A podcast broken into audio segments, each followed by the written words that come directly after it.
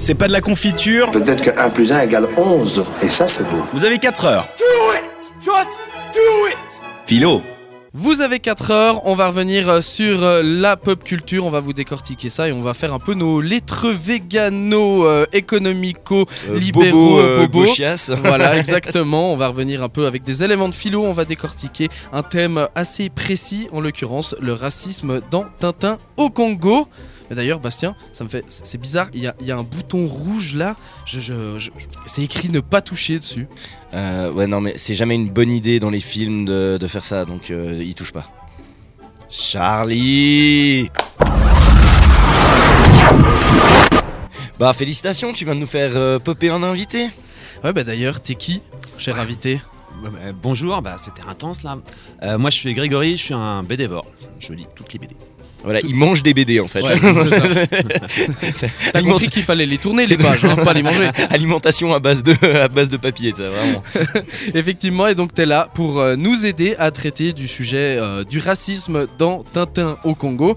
Bah tout d'abord, euh, finalement, pourquoi Tintin au Congo est raciste? Ou en tout cas qu'est-ce qu'ils en disent euh, dans un peu sur la toile et dans les polémiques? On revient d'ailleurs sur une une des planches, notamment la planche dans laquelle Tintin donne un cours dans lequel euh, à la base, en tout cas dans la première version, version noir et blanc, il en parle, euh, il, essaye d'expliquer ce qu'est-ce que la patrie, euh, leur patrie finalement, euh, la Belgique.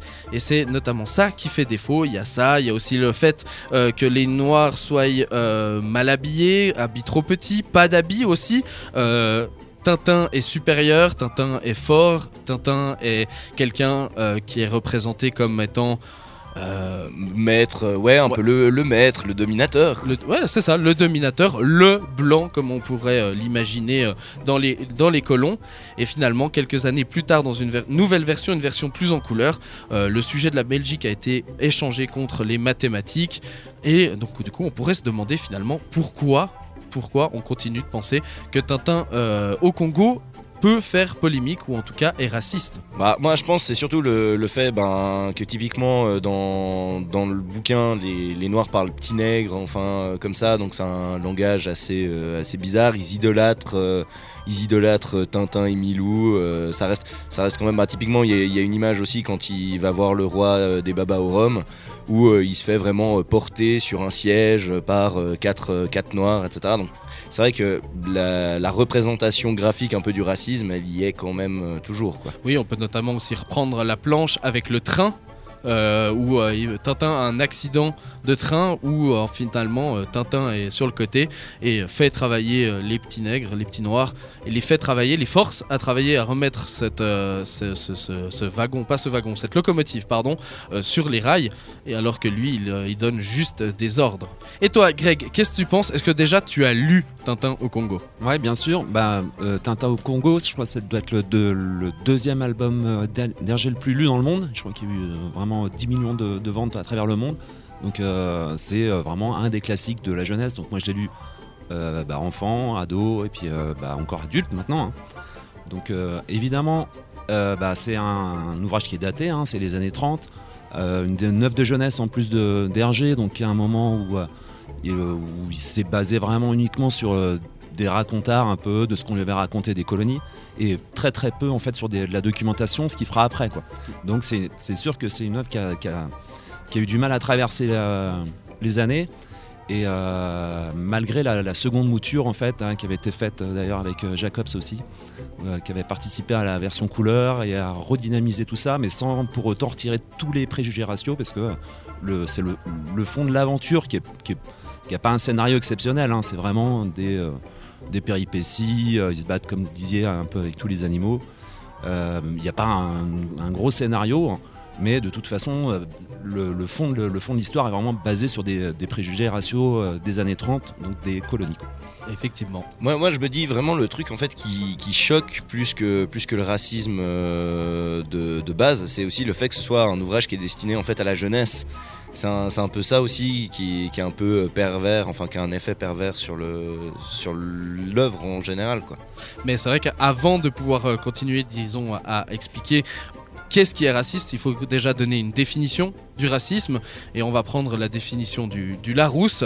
Alors, euh, selon euh, le Larousse, le racisme, non masculin, idéologie fondée sur la croyance qu'il existe une hiérarchie entre les groupes humains, les races, comportements donc inspirés par cette idéologie. Et c'est vrai que bah, c'est quand même quelque chose qu'on peut voir dans la BD. Merci Maître Charlie pour cette définition d'une qualité euh, exceptionnelle quand même. T'as vu ça? Ah ouais là. On, Les dictionnaires, c'est pratique on, quand même. on- sent le lettreux, tu vois. Donc euh, c'est vrai que je pense que c'est un élément quand même qui, qui existe dans Tintin au Congo. On peut pas le nier. On peut pas nier que dans Tintin au Congo, il y a du, du racisme. Il y en a. Mais il faut, à mon avis, recontextualiser euh, cette, la période de- d'écriture finalement du scénario et euh, de, de, de la création de, de cette, de cette BD. Mhm. Et puis, euh, ouais, il y, a il y a aussi euh, pas mal d'autres œuvres qui sont en fait euh, considérées aussi comme racistes, mais on n'en parle pas forcément. Effectivement, ça c'est quelque chose qu'on reviendra dans un deuxième temps. Encore une petite chose avant de, de conclure sur cette première partie. Il faut pas oublier que, ben, comme tu l'as dit très bien Greg tout à l'heure, c'est que on se nourrit, on se nourrit de préjugés pour pouvoir faire une création, pour créer quelque chose, créer une œuvre, et c'est ce qu'a vécu Hergé, euh, qui finalement était dans un, n'a jamais quitté la Belgique entre guillemets pour aller au Congo, donc il n'avait aucune idée de ce, à quoi ressemblait réellement le Congo et il a utilisé euh, ce qu'il lisait quoi. Ouais, au, au vu de ses fréquentations, en plus, ça devait pas être euh, du, du bouquin hyper euh, élogieux. Ouais, sachant en plus que c'était un ouvrage de commande hein, de l'abbé Vallès, là, donc qui voulait inciter les jeunes belges, donc la, les lecteurs en fait du, euh, du petit 20e, c'était euh, la, la- les catholiques euh, ultra Nationalistes, conser- assez ouais. conservateurs, hein, donc en lien comme vous le disiez avec Mussolini même. le, Donc, dé- donc, le début des jeunesses hitlériennes. donc, forcément, bah, du coup, euh, il, est- il a été sûrement moins impliqué. C'était un jeune auteur, donc euh, moins impliqué. Je dis pas qu'il n'avait pas ces idées-là. hein, euh, je, je, je, je- je pourrais pas le- je- je n'en sais rien. Mais euh, voilà, ça explique aussi le contexte. Ce qui est, bon à savoir, c'est presque le tort en fait de la, du, du remaniement qui a été fait pour la version couleur, puisque bah, du coup ça, ça fausse un peu le, contexte de l'époque aussi. Quoi. Tout à fait.